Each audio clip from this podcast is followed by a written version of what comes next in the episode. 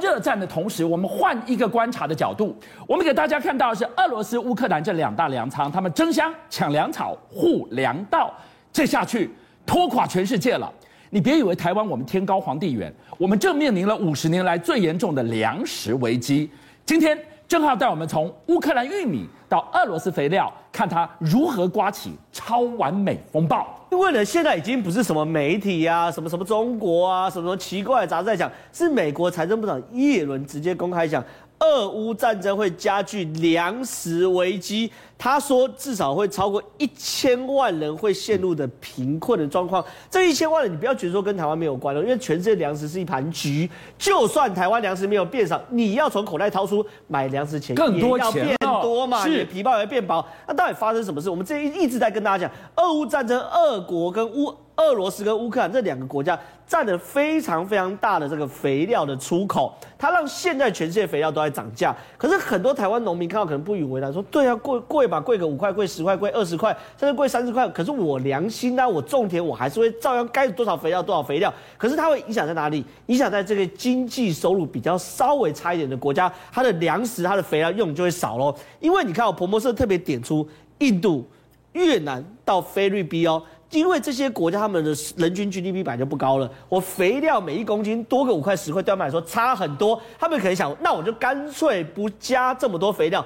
它会有影响，影响到多少呢？因为他们当地的稻米肥料一年来已经飙涨一倍到两倍，对不对？他们直接减少使用，会多少呢？我直接讲结论：五亿人口会少吃到这个。五亿人口，对，闹粮荒哎、欸。对，因为呢，现在是讲的是数千数千万人陷入贫困，是现在当下。对。可是呢，当你肥料开始变高，然后一些收入比较 GDP。比较低的国家，包括印度、包括越南、包括菲律宾，那些农夫原本就勉强温饱的情况之下，他怎么可能拿口袋里面的钱去买肥料，去祈求今年年底的大丰收？对他们来说是不务实的。所以你看哦，哎，产季下一个会少十趴，三千六百万吨。五亿人口的差别，这数字是非常非常大的。所以这对我们来说，其实坦白讲，现在只是刚开始。另外一件事情，哎，现在玉米已经价格已经沿路飙升。你看，从二月，从今年的二月，哎，这不是去年，这就是开战的时候啊！哎，看清楚，不是二零二一，是二零二二年二月。你看哦，每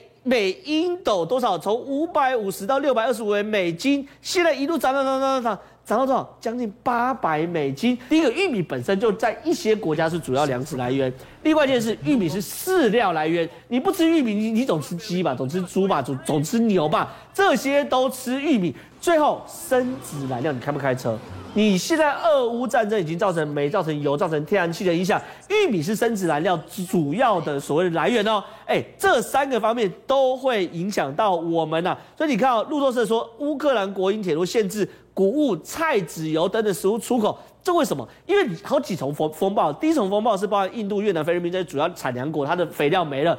第二个，玉米这个叫做万用谷物，哎，现在也出事了。最后一个是乌克兰本身自己就是农业大国，对不对？结果呢，因为他也担心自己没饭吃，因为他很多农地哦都陷入战火之中，很多拖拉机哦现在负责去拉坦克，所以呢他们担心粮食不够，所以限制粮食出口。那请问未来大家粮食怎么办？好，加上我们看到了。战争开打到现在，我们一直以为乌克兰想卖，他一船一船的谷物沿着黑海要出去，俄罗斯不给出去，掐住他的脖子，掐住全世界的脖子。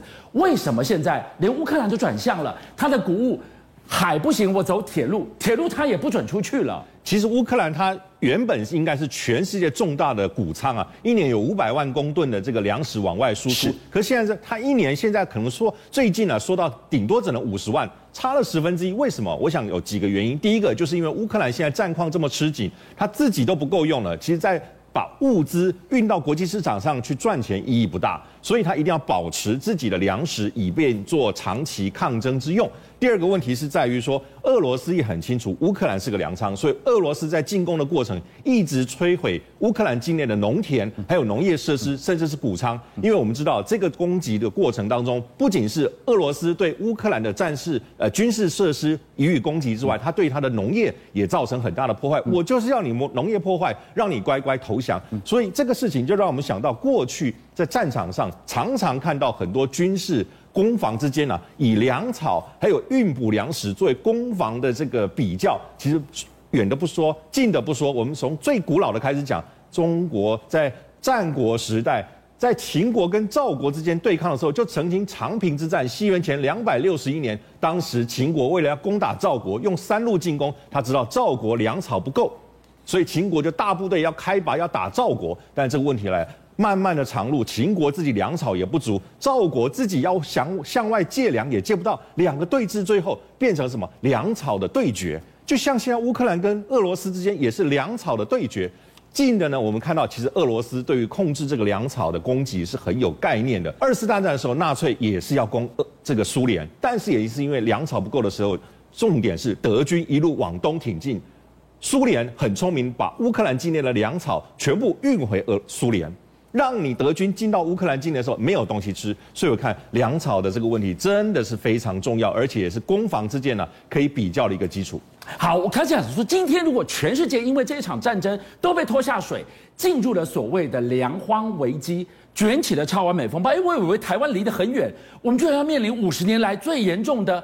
粮食危机，这是危言耸听吗？哎，没有。第一个，台湾跟中国，其实你说，哎，跟亚洲没有关系，是不是欧洲的事情吗？可是我讲嘛，全球粮食是个盘，当大家粮食变少，我们也会受到影响。我们先讲台湾，再讲中国，因为中国会比台湾更惨。台湾呢，目前包含连陈吉仲直接公开受访之后说，哎，今年是五十年来最严重的粮食危机。哎，哎，怎么讲五十年最严重的粮食危机？我们台湾不是常常都有战备储粮吗？我们不是很多农地都规定农地只能农用吗？是。可是问题是，我要讲我们粮食自主率啊，从我出生的那一年，一九八四年，大概是五十六趴，就接近六成。现在剩多少？现在剩两成多啊。哦，这个很有感。换句话说，它一路掉的自给率意味着什么？我对外的依赖就越来越依赖。对。我们平常去宜兰住的那些民宿，很多原本都应该干做种所谓的稻米的啦。对。可坦白老讲，我们弄五十几趴的粮食自给率，但所谓的战备储粮很多都是浪费，所以这是非常两难的。就你现在遇到这个战争状态的时候，第一个我们粮食会出问题，第二个陈吉仲也示警了，包含猪肉、包含鸡肉要涨价。哎，你怎么知道猪肉跟鸡肉要涨价？我这样讲哈。猪肉目前呢、啊，以前它均价是六十块到七十块，现在是九十块，九十九十块大家没有概念。我们一般来说，我们猪肉的高峰在端午节，端午节吃粽子，粽子里面要包猪肉，所以变全民运动。所以一般来说，在端午节的时候，我们猪肉就会涨到九十块。然后端午节出过了之后呢，会慢慢慢慢慢慢慢慢下降，又恢复到六十块到七十块。可是现在巨强哥，我们现在才什么时候？离端午节还有多久、啊？是啊，现在已经到九十块，到端午节。那到端午节还得了？我跟你讲，粽子一定得涨价，是最少啊。另外呢，包含玉米每公斤从十块钱涨到十块，这没有办法，是大氛围嘛。我们刚刚给大家看，玉米整个国际大盘就在涨价，我们也一定会涨价。那影响到影响到鸡，鸡会影响到我们鸡蛋，还有影响到猪肉，还有影响到牛肉，所以这些东西跟台湾全部都有关系。听到这个地方，五十年来最严重的粮食危机，我们都见证到了。走到这一步，只是因为战争吗？还有一个凶手，就是中国大陆啊！对，对，美国农业部告诉大家。中国持有全球百分之六十九的玉米，跟百分之六十的米，跟百分之五十一的小麦，全给你买光了。别人吃什么呢？中国人口多，但是中国人口也没有多到占全世界百分之六十，对不对？是。他为什么那么多？因为很简单，他很清楚，他弄一百一百吨的玉米进到中国，可能最后发到人民手上，可能只剩五十吨。为什么？被贪污贪走了。为什么？因为他们现在开始哦，中纪委在清理粮仓老鼠。熟知中国新闻的时候都知道，每一次呢，这个所谓，比如说中纪委啊，或农业部要去查这个某某省的粮仓的时候，粮仓一定会发生什么事情？失火。因为我只要一失火，我原本的数字就全部不算了。所以呢，他们也清楚，现在面临到这个粮食危机，我说收购粮食不够，我要把这个所谓的粮老鼠把它，哎，把它全部抓出来。哎，山东啊，最近一个月，山东抓了多少粮老鼠？六百多个官员呐、啊。是。然后湖南抓多少？抓三百多个官员呐、啊。我这样讲哈，山东加湖南就弄了一千个官员。那我想问个很简单的，一千个官员，每个人他一顿多不多？嗯刚好而已吧，加多少一千吨呢？所以对于中国来说，光这种粮老鼠，那你相信一个官员只他他一吨吗？但一千个官员一个人他一万吨，就是一千万吨。所以对于中国来说，真的是压力非常非常大。压力大到什么程度？粮食这个窟窿可千万不能踩下去，因为一个疫情、经济下行的压力，我们今天就带你从一块钢板、一部车的造车，你来看看。经济下行的压力，因为这个病毒 Omicron 重疾有多严重？对，中国是这样，它现在非常非常多头的问题，包含粮食啊，包含疫情，现在包含什么钢铁业啊？钢铁业是这样，我们都知道。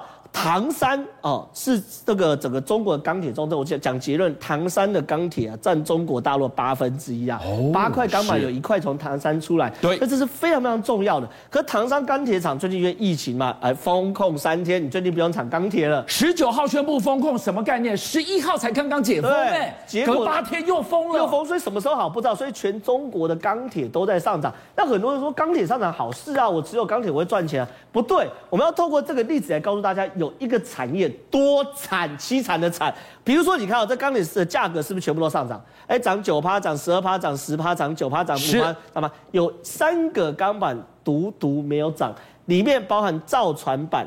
包含涂镀板卷，这都不重要，重重点看着冷轧板卷。这什么钢？做汽车用的。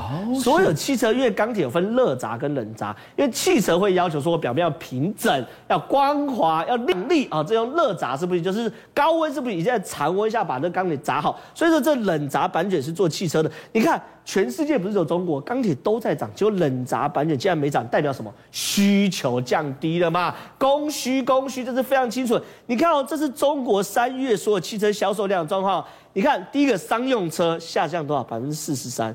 哎，这代表两件事情呢，一个是车的需求降低，一个是老板的需求降低了，老板变少了，商业没钱了。但民用需求啊，你看哦，从所谓轿车、MPV、SUV 等等哦。全部都往下滑，所以说对于中国来说，现在的需求量也降低，反映到钢板，全世界钢板都在涨，它的冷轧钢板没有，所以最后特斯拉它虽然复工了，可能能够赚到钱吗？坦白讲，大家也都抱一个问号。邀请您一起加入五七爆新闻会员，跟俊相一起挖真相。